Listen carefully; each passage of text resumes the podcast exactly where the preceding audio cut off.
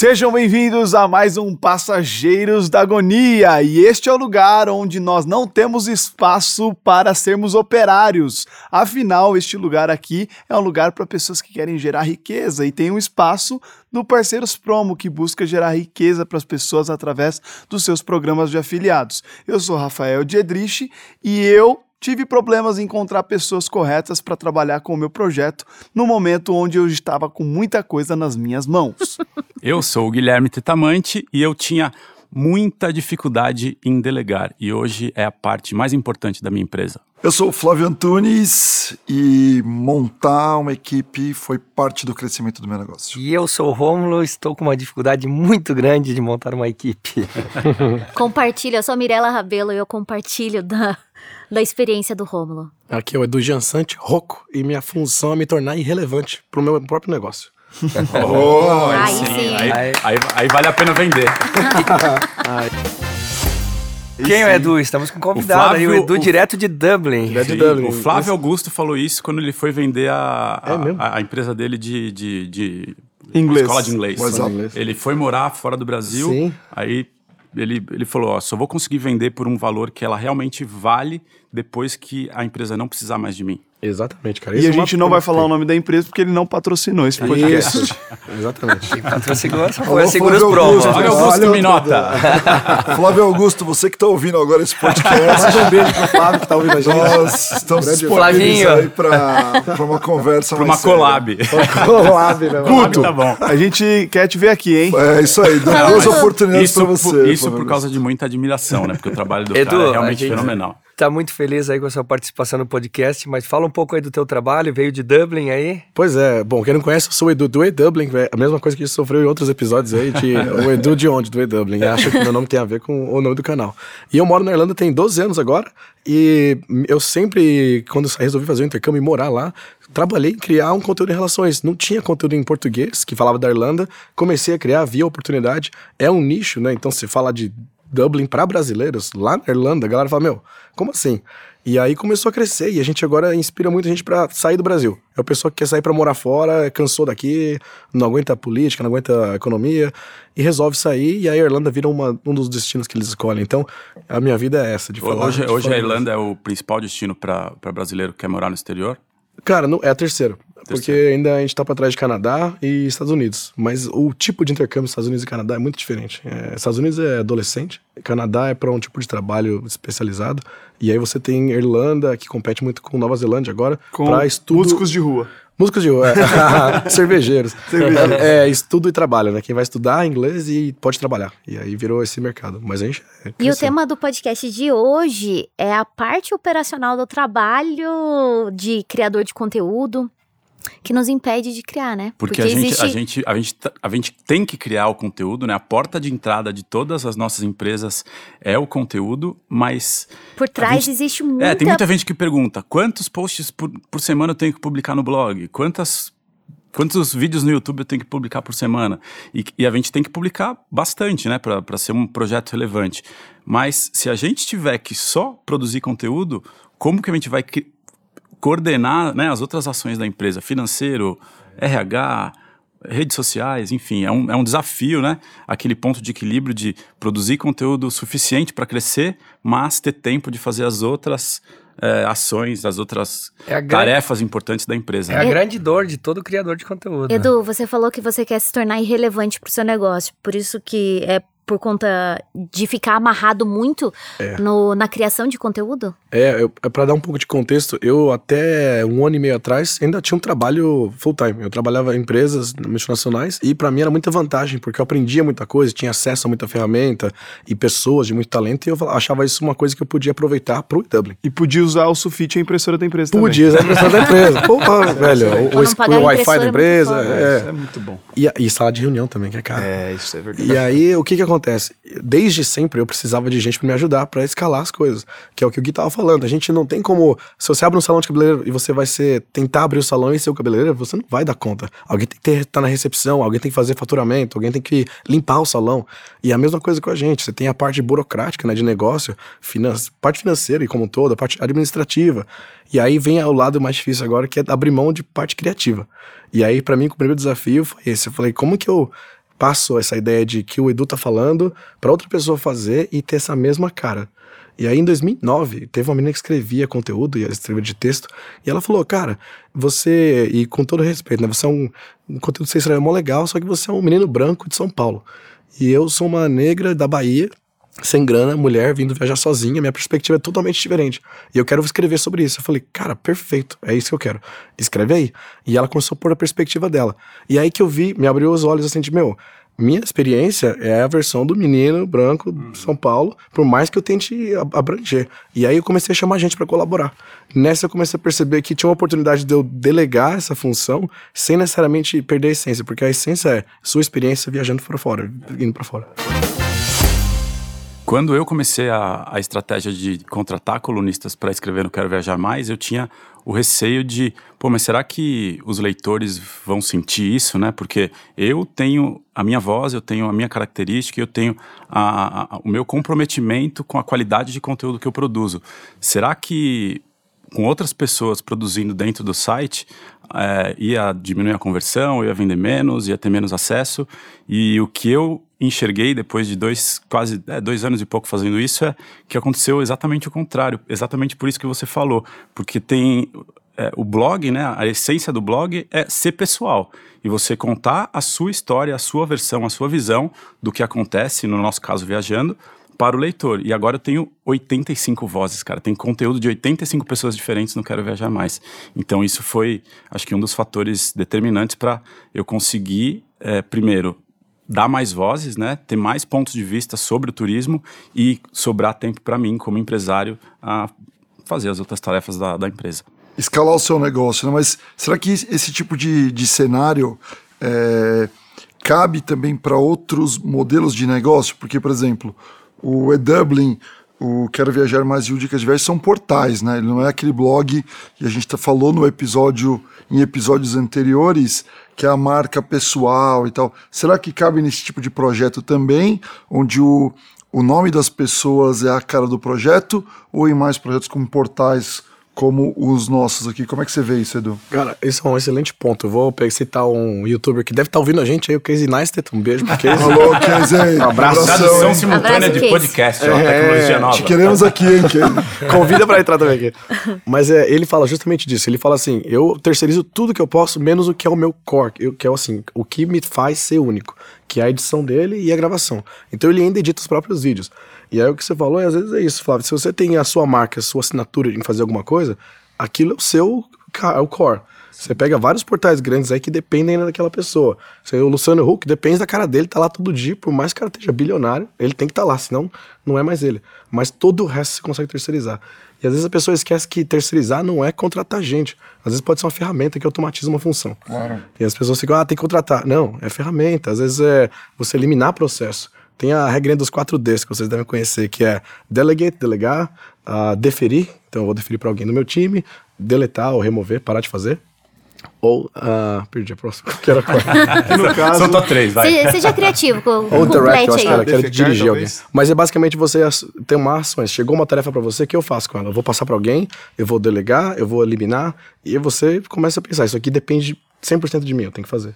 Um dos, um dos principais erros, eu acho, dos empreendedores que estão começando, que não atingiram, não conseguiram escalar, é justamente esse medo de, de fazer isso, né? De você achar que você faz melhor é, do que as outras pessoas. Lá no, lá no escritório, a gente tem. Eu sempre penso assim, que eu, te- eu vejo meu time e tenho pessoas lá que eu acho que são muito melhores do que eu em coisas que eu delego para elas. E, e quando acontece, não acontece esse caso, eu estou tentando criar processos para deixar isso, independente de quem faça, seguir um processo. Para isso tem várias vantagens. Tem um padrão, né? Esse padrão não variar. Então, você faz alguma coisa isso hoje no E-Dublin? Como é que você faz isso? Sim, isso é um ponto excelente, que depois eu vou até perguntar pra vocês de o que, que vocês terceirizaram pela primeira vez, o que, que foi a primeira coisa que você passou pra outra pessoa. Mas é exatamente isso. Se a gente pensar hoje, é, tem função que eu consigo executar, eu faço ok, mas se eu contratar alguém que só faz isso, essa pessoa já é especializada nisso. Então, edição de vídeo. A gente começou a fazer muito vídeo pro YouTube. Falei, eu não vou conseguir editar, eu gasto seis horas editando um vídeo de uma hora. Se eu passar pra alguém, essa pessoa vai editar 50 vídeos, né? mesmo tempo que eu gasto. E aí você consegue escalar. E você não tá deixando de ser quem você é porque a pessoa vai pegando sua assinatura, você vai dando feedback. Mas a grande explica. dificuldade do, do- dessa questão, por exemplo, de delegar edição de vídeo, é muitas vezes o problema do criador, que é, o, por exemplo, a gente está passando por isso agora, quando é o momento certo de delegar e contratar um editor? Porque quando muita gente deve estar ouvindo esse podcast, quer começar a viajar, tem que fazer tudo sozinho no começo. Mas para crescer e escalar, precisa começar a delegar. E, mas quando que é o momento? Porque quando começa a delegar e escalar, tu precisa pagar o editor. Tu faz 10 vídeos por mês, são 10 vídeos, então é um custo. Será que vale a pena pagar agora ou não? Então, a grande dificuldade que eu sinto nossa como criadores hoje, eu e a Mi, é que a gente sabe que a gente precisa de pessoas. A gente já teve pessoas editando vídeo, hoje a gente, nós mesmos estamos editando. Mas é, será que eu. Nossa, a gente não edita mais, Leandro. Agora não, faz um mês. Muito mais. Não. Briga. É que, não, é que o, é que o Romulo ele perde, perde um pouco o, o espaço de Mas tempo. a questão Mas é- faz, bas- faz muito tempo já que a gente não edita Mas o vídeo. que eu quero dizer. Mas a grande questão é, É que a gente eu faz acho o que é resto um, tudo. a gente faz o resto. A gente tem gente do financeiro nos ajudando, mas assim, ainda a sensação é que nós fazemos muito. A gente não consegue delegar muita coisa, até mesmo porque a criação de conteúdo total, ela depende de mim. E nós já pensamos em modelos, e eu acho que se a gente tivesse aplicado aquilo que a gente teve ideia no passado, super ter- teria dado certo, porque hoje as pessoas aceitam. Por exemplo, a gente pensou no passado que a gente fazia muita colaboração, e por que, que eu vou levar minha audiência para um outro canal? Porque a pessoa, ela gostou da pessoa que veio gravar comigo. Por que não trazer essa pessoa para criar conteúdo dentro do meu canal? E a gente tinha oportunidades incríveis para criar playlists com outros viajantes, porque afinal é viajar e compartilhar na Travel and Share. Por que não outras pessoas viajando e compartilhando poderiam estar criando esse conteúdo para o canal? Mas por que, que nós não fizemos? Porque a gente não tinha dinheiro para bancar essa criação de conteúdo. Então, assim, é difícil chegar, encontrar esse momento que o Romulo falou de delegar, justamente pelo fato de que, poxa, para eu delegar, para eu poder chamar pessoas para trabalhar comigo, eu vou ter que ter um investimento alto e eu não sei se eu vou ter o retorno que eu espero. Então é um grande dilema do tem, empreendedor. E tem um aspecto burocrático, assim. Eu sei que a gente está no po- podcast todo criativo tentando encontrar soluções para a questão operacional, mas a questão burocrática que im- impediu a gente, principalmente, de delegar, nem foi a questão de delegar em si, mas foi de tipo, eu vou contratar uma pessoa, isso em- em- é, me é, vai me, me causar a questão de gerenciamento de impostos, gerenciamento de pagamento de 13 terceiro salário, gerenciamento de um monte de questões é, que hoje dentro da lei no Brasil você pode contratar frilas, eu acredito que é um, uma diária por semana, assim, que é, que é o limite que a lei brasileira, é, posso estar errado, mas pelo menos quando eu trabalhava no mercado corporativo era mais ou menos algo parecido com isso. Então assim, é claro que o meio da internet, a liberdade econômica, você pode contratar pessoa, contratar pessoas de qualquer lugar do mundo, mas aí acaba caindo na questão de que você precisa de uma pessoa de mais de confiança, porque às vezes você precisa até passar a sua senha da sua rede social para aquela pessoa. Então, existe uma questão de gerenciamento é, alinhada com a questão burocrática, das questões de custos que envolvem tudo isso, das questões de que se essa, e se essa pessoa for me expor um dia na rede social de que ah, eu, é, essa pessoa me pagou e, e aí é, ela nunca me pagou imposto, nunca, entende? É, é tem, tem algumas questões que, para muitos influenciadores, para muitos creators, isso, ah, não, tá, tá viajando, mas isso é a realidade real, assim, Sim. um, um- um grande creator hoje, um cara, um grande criador de conteúdo hoje, que tem já 12, 13 funcionários, meu, se, se oito funcionários virar as costas, o cara pode ter, ter um- vários problemas ali de custos muito grandes É, que não, não podem dá pra fazer as coisas por debaixo do pano, É, né? Tem que exatamente. Mas, Rafa, uma assessoria jurídica ponto- e uma contabilidade pra fazer tudo da maneira certa. né? É, mas assim, a gente não precisa contratar todo mundo necessariamente e ser funcionário seu full time, né? Você pode primeiro pegar pe- uma empresa mesmo que faça algum trabalho. E uma outra coisa que vocês todos têm, por exemplo, Travel and Share, por exemplo. O quanto a gente não quer trabalhar para vocês hoje de graça, para ter a mesma visibilidade e saber como vocês trabalham, como é que vocês operam. E tem gente que se vocês falarem, meu, você me ajuda aqui, e você começa realmente, meu, às vezes vale falar, vou ajudar, e por mais que pareça, ah, tô abusando, você não tá, a pessoa tá, na verdade, chupando a informação de vocês e aprendendo com vocês, faz parte desse... Já apareceu, Mas já Flávio- apareceram Flávio muitas. já teve um modelo É, assim. assim, ó, eu e- tive um, Mas a gente, eu, a gente eu já- tive um eu só queria modelo. faz- Opa, fazer uma. A gente já teve várias pessoas que se ofereceram para trabalhar com a gente, mas é sempre aquela preocupação, poxa, eu faço, eu tenho que fazer com tanta seriedade e compromisso o que eu faço, que será que uma pessoa que tá se oferecendo para ser voluntário vai fazer com a mesma seriedade e compromisso? Porque eu não posso deixar passar, sabe? Eu não posso deixar de postar, não Uhum. Eu posso deixar de fazer teste. E o acontecer. voluntário não vai ser pra sempre. O voluntário vai ser por Nem um o período. funcionário, né? Ah, mas Não, tudo bem, mas mas o- treinar uma pessoa. Eu tive essa pra ser voluntário, experiência. não, você tem que treinar uma pessoa pra ser uh, o seu Eu tive essa né? experiência, no meu caso, baseado na minha experiência, não recomendo. Porque o compro- comprometimento não é o mesmo, é, o seu poder de cobrança não é o mesmo. Então eu tive um- uma experiência que não foi boa e meu negócio acabou não escalando por causa disso. Então hoje eu prefiro ter menos gente fazendo, gente que eu possa pagar treinar essas pessoas, porque o que mais, o que gasta muito tempo também não é só o, o dinheiro que você está investindo, é o seu tempo ensinando, treinando. Quantos funcionários tu tá, Flávio? A gente tem hoje lá três pessoas fixas e mais de 10 hoje freelancer. Né? Então, assim, é, mas mesmo as pessoas que estão fixas no time hoje, que são jornalistas formados, né? É, que tem, e os freelancers, nos dois casos, você gasta, eu gasto muito tempo treinando essas pessoas. E isso, assim, se você for medir quanto vale o seu tempo, tem que ser levado em conta esse tipo de coisa também, né?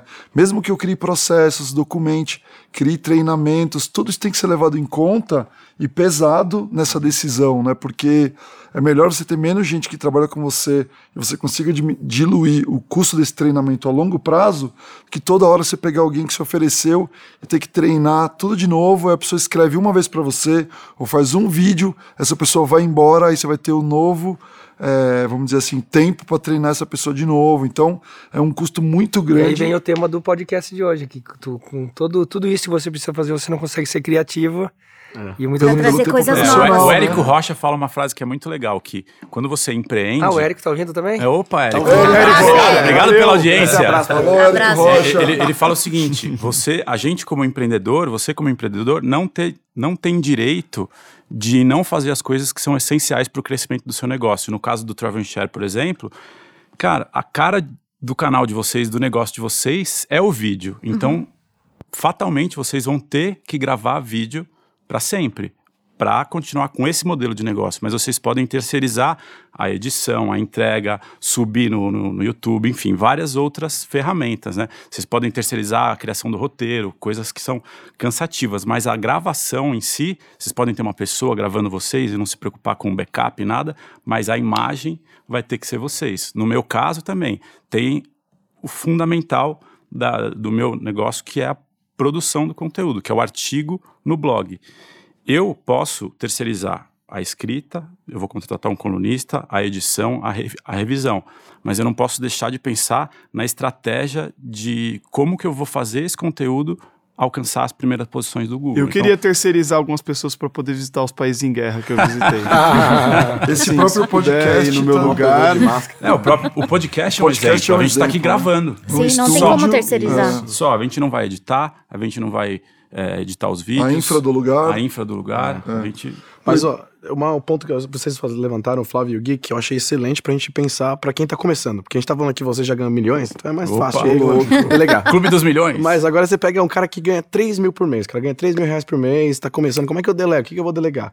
A função mais básica que você tem que delegar é o como você economiza a sua própria hora. Sim. Que o Flávio falou. Quanto vale sua hora hoje? Se você ganha 3 mil por mês, divide 3 mil por 30 dias. Aí você Sim, calcula quantas horas você trabalha e vê quanto você ganha por hora.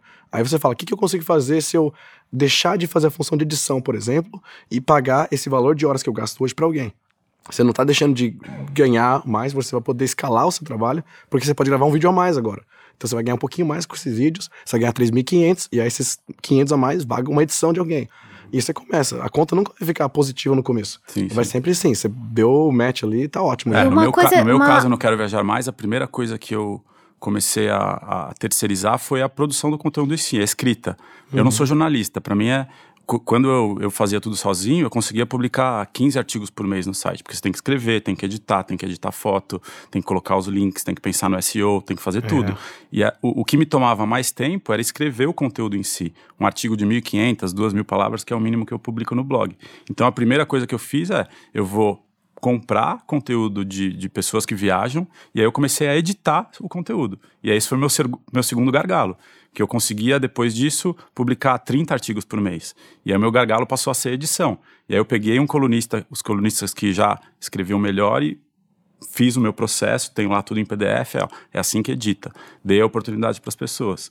E as pessoas vão escalando assim dentro, dentro da minha empresa. E hoje é uma redação do turismo. Eu tenho colunista, eu tenho editor, eu tenho revisor e eu tenho um gerente de conteúdo. Eu não sei se algum de vocês já fez isso, mas, por exemplo, a, a, a Amandinha da, do Prefiro Viajar, que participou em outros episódios conosco, eu vi ela já fazer uh, stories com correspondente. Então ela estava fazendo stories na Europa e ela tinha uma correspondente, eu acho que era no Ceará. E, e, assim, eu, eu, não, eu nunca testei esse modelo dentro do nosso negócio, dentro do Mala Viajante, mesmo porque o nosso envolve um recorde mundial, é a nossa cara, é, é o casal, até a questão é, de, de nome até dificulta a questão disso, porque nós temos um, um projeto que não é um casal viajando, é um projeto de recorde mundial de um casal, então envolve algo bem intenso. Então, mas a gente já pensou em colocar pessoas correspondentes, porque eu sei que tem pessoas que têm um potencial de, de produção de conteúdo, às vezes até melhor do que eu, que são parceiros, e que eu falo, pô, esse cara, esse cara vai estar tá dois meses na Europa. Putz, Ô, Rafa, você terceiriza um sim deles. o cara falando de geografia. Exatamente. Sim, história. nesse sentido, ele é um correspondente geográfico nosso. Então eu terceirizo ele uma questão assim... histórica e geográfica dos países que demandaria um tempo enorme para eu pesquisar, e mesmo assim eu não chegaria com qualidade.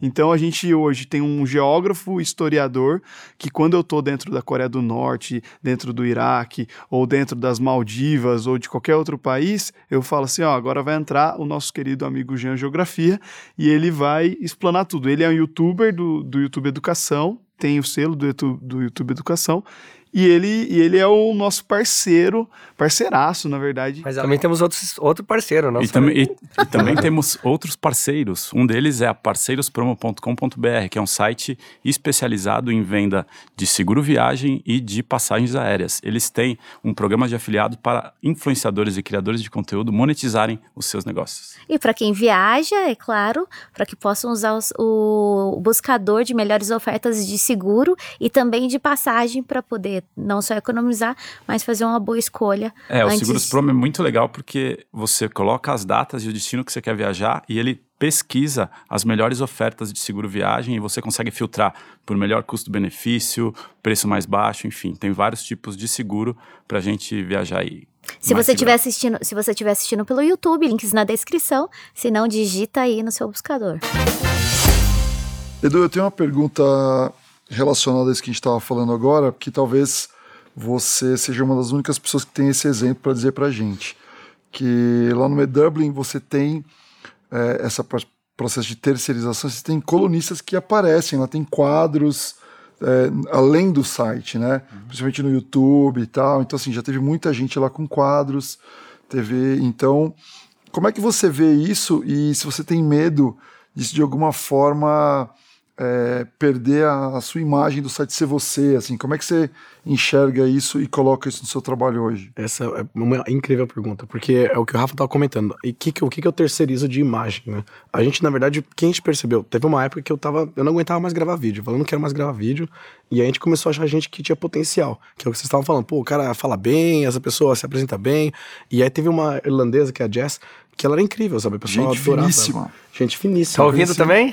Alô, Jess. Lógico que tá ouvindo. Um beijo um pra Jess. Um abraço pra você. Só que o que acontece? É, isso pode virar o problema do Marcos, do Marcelo Adnet, que também tá ouvindo a gente aí, o Marcelo Adnet. um abraço, Marcelinho. Que é assim, é, o Marcelo Adnet criou uma imagem muito forte na MTV. O que aconteceu? Ele tá na Globo.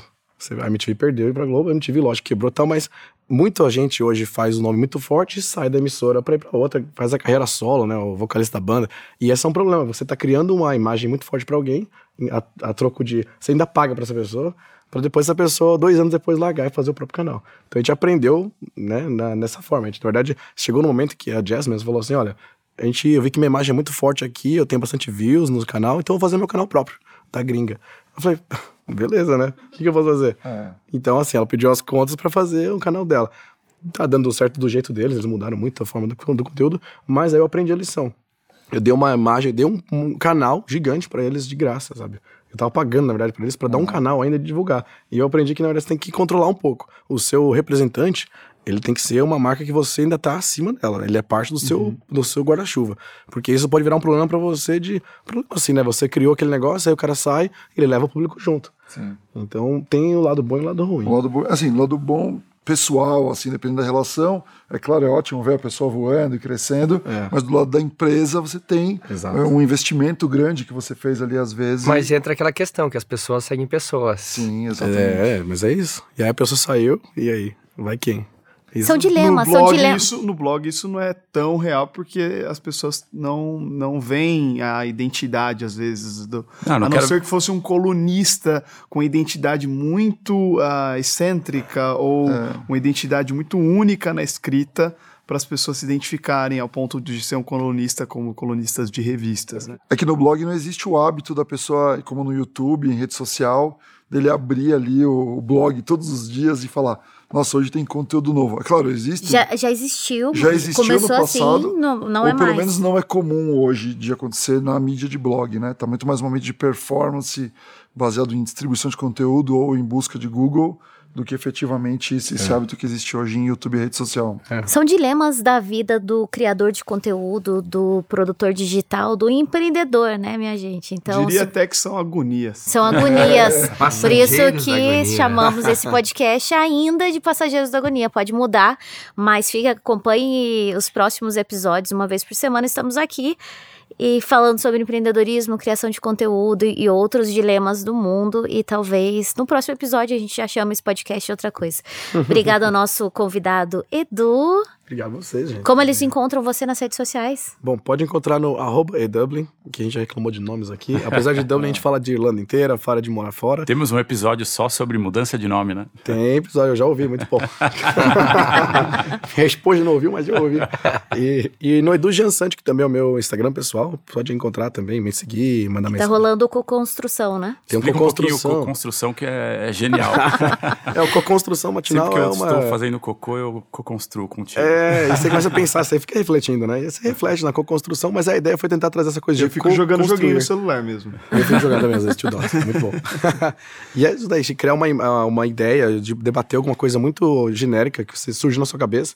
Pode ser totalmente diferente do que você está falando de conteúdo, mas todo mundo né, pensa em alguma coisa diferente. A gente tá aqui e fala, "Pô, e aquele piano ali, e vai falar do piano, a história do piano. Então você, é isso, pirar numa coisa e a pessoa, o pessoal gosta de colaborar, então virou co-construção.